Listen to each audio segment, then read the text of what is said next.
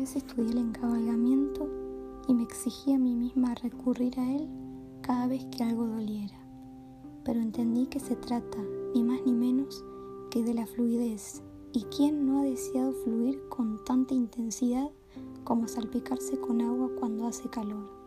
Entonces, en algún punto, la puntuación no me importó, pero la seguí utilizando porque dichosa yo que me he negado tantos placeres y elegí cumplir mandatos. Elegí caer y caí, caí en la tentación más dulce de todas, la del amor. Aquel amor que supo hacerse poesía y eclosionar de mi boca y no en mí.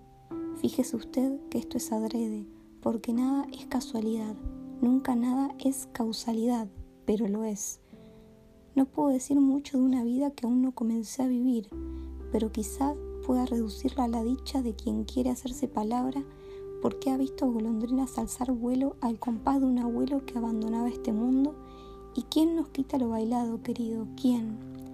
No puedo decir mucho de mí, excepto que soy la personificación de la anáfora misma, hecha carne, como la hostia es parte de Jesús, a pesar de que no me importen las religiones, menos vos, vos sos mi religión. Y él se fue, a mi pesar, se marchó, lejos o cerca, y se llevó un trozo de mí, y lo celebraré toda mi vida, porque lo que dejó me alcanza para vivir esta y todas las demás.